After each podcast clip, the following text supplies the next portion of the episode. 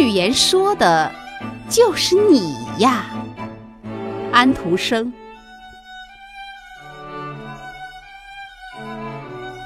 古代的聪明人发明了一个天才的办法，把真实的情况告诉人，而不使对方的面子下不来。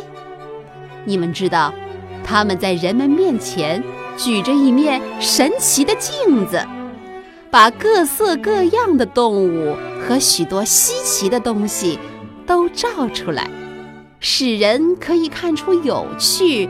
而富有教育意义的图画，这些图画叫做寓言。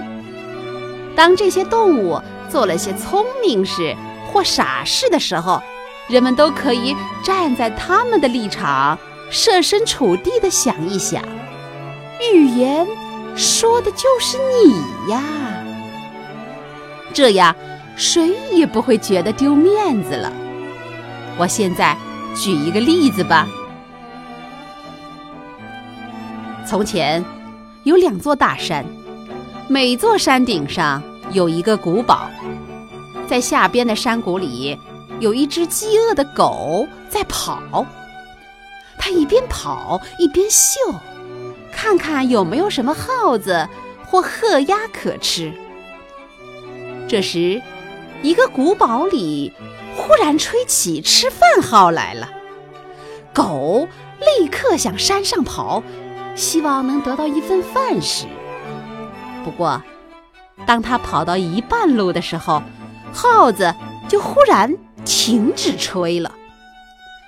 这时，另一个古堡里又有号声响起来。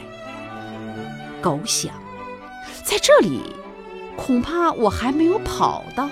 大家就已经把饭都吃完了，可是，在那里，大家还不过刚刚开始吃饭。于是，他就赶快跑下来，又向另一座山上跑去。不过，先前的号声又吹起来了，而第二个号声却忽然终止。狗马上又跑下来。向头一座山上跑，它这样不停地两边跑，直到两个号声都没有了为止。当然，两个古堡里的饭也都吃完了。现在，请你想一想，古代的聪明人在这个寓言里表明了什么意思呢？那个在两边跑来跑去。跑到精疲力竭的傻瓜是谁呢？